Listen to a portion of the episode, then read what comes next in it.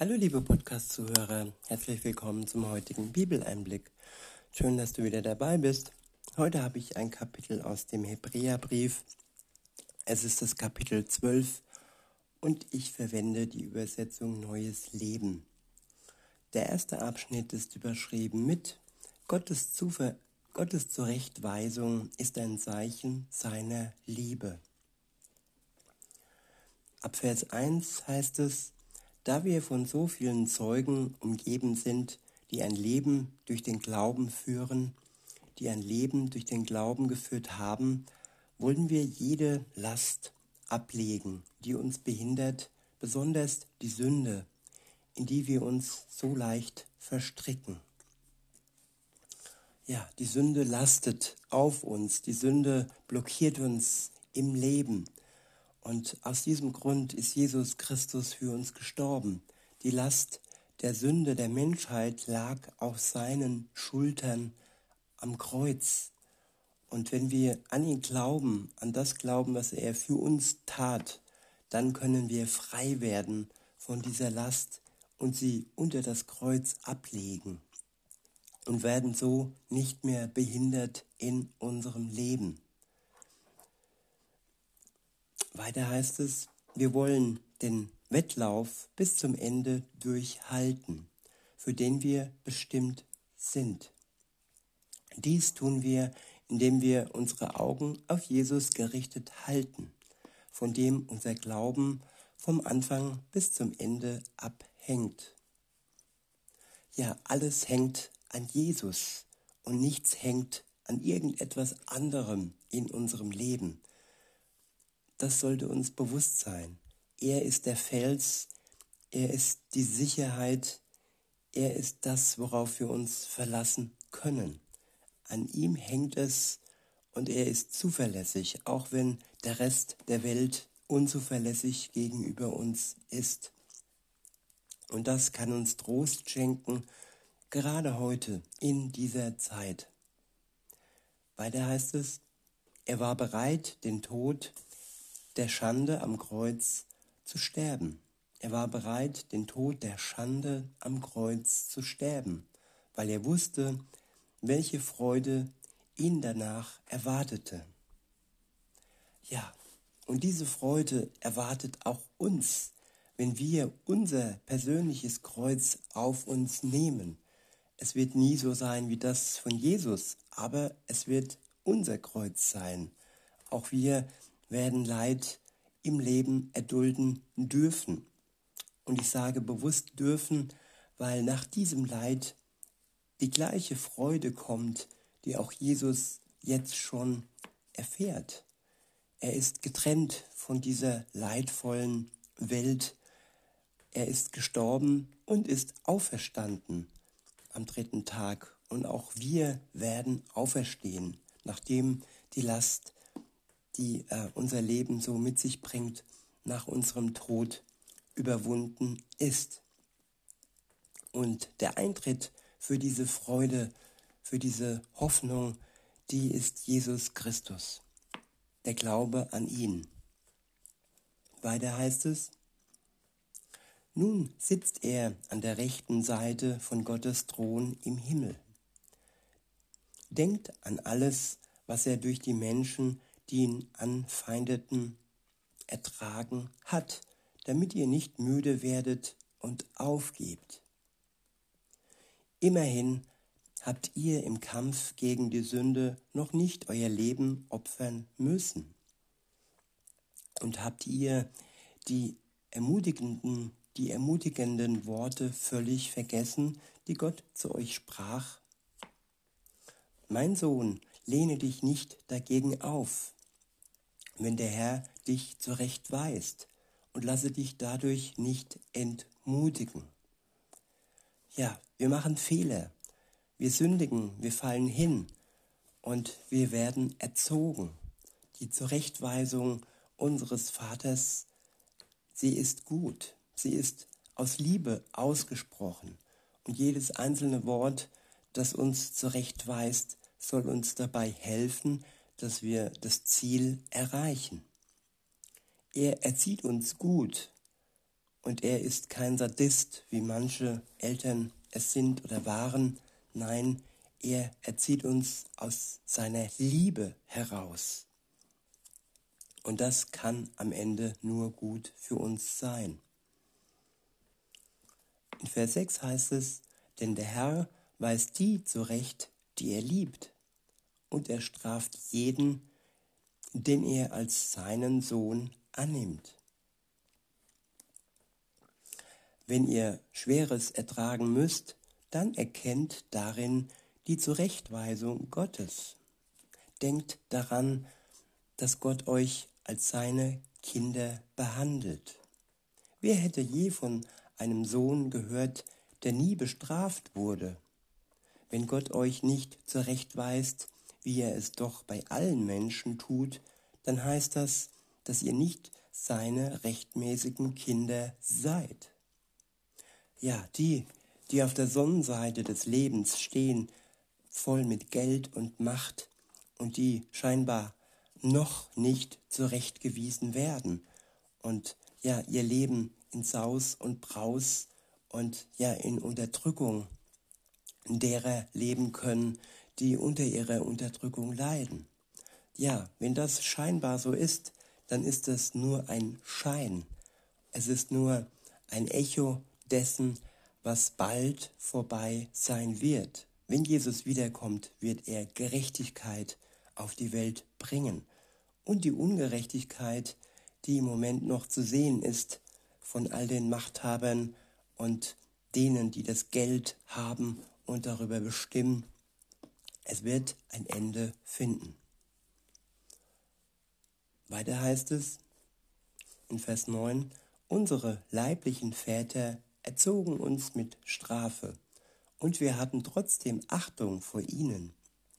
Sollten wir uns da nicht umso bereitwilliger der Erziehung unseres himmlischen Vaters unterordnen, damit wir leben? Denn unser leiblichen, unsere leiblichen Väter haben uns eine Zeit lang erzogen, so gut sie es konnten. Der eine besser, der andere schlechter. Und diese Einschränkungen sind bei Gott, dem Vater, nicht vorhanden.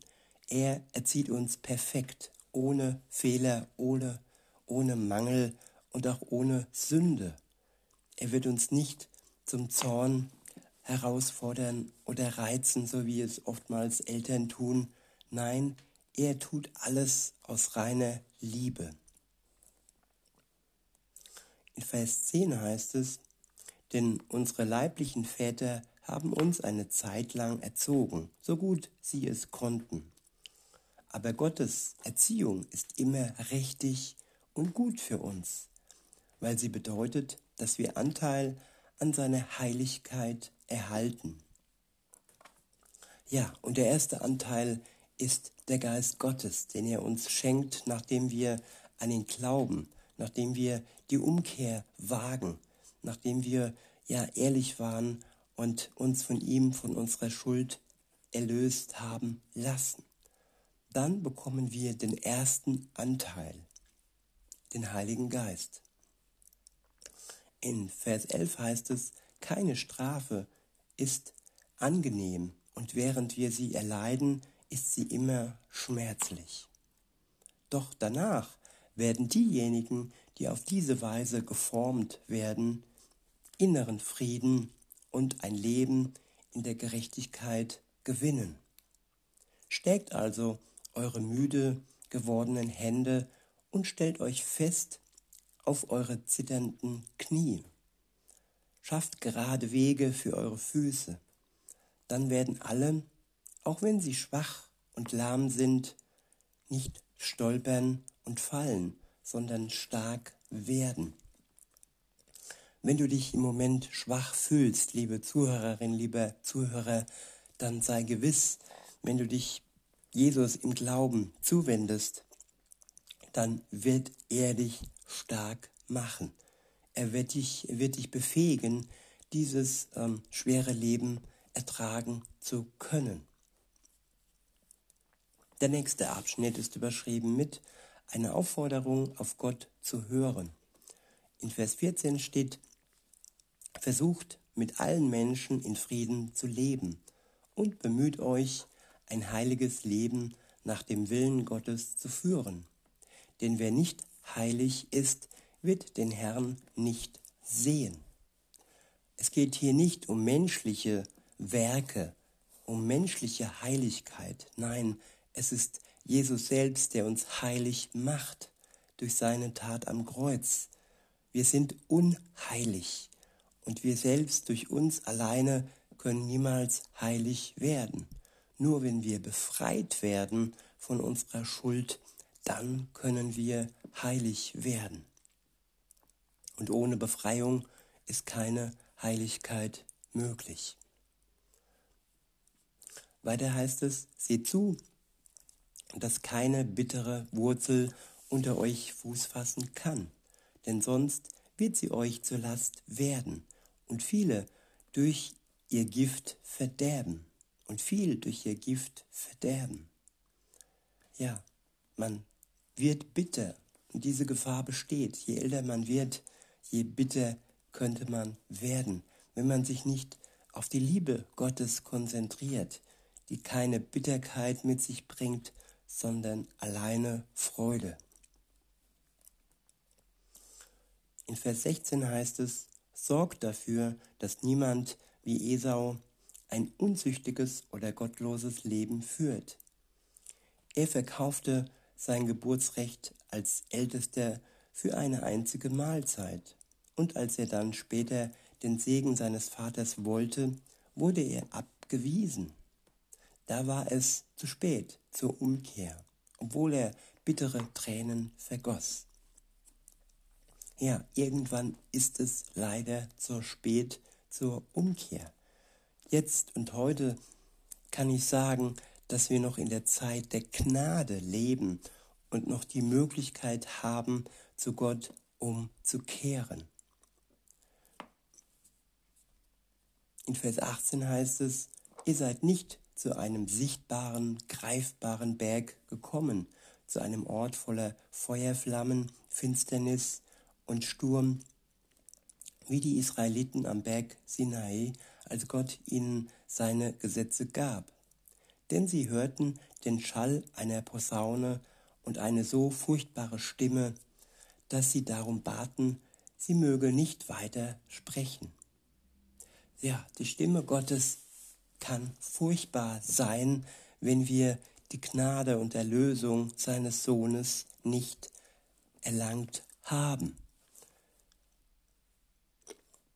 In Vers 20 heißt es, so wichen, sie wichen zurück, als sie hörten, wenn auch nur ein Tier den Berg berührt, soll es zu Tode gesteinigt werden.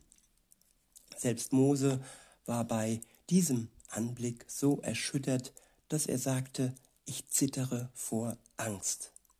Nein, ihr seid zum Berg Zion gekommen, zur Stadt des lebendigen Gottes, dem himmlischen Jerusalem, wo Tausende von Engeln sich zu einem Fest versammelt haben.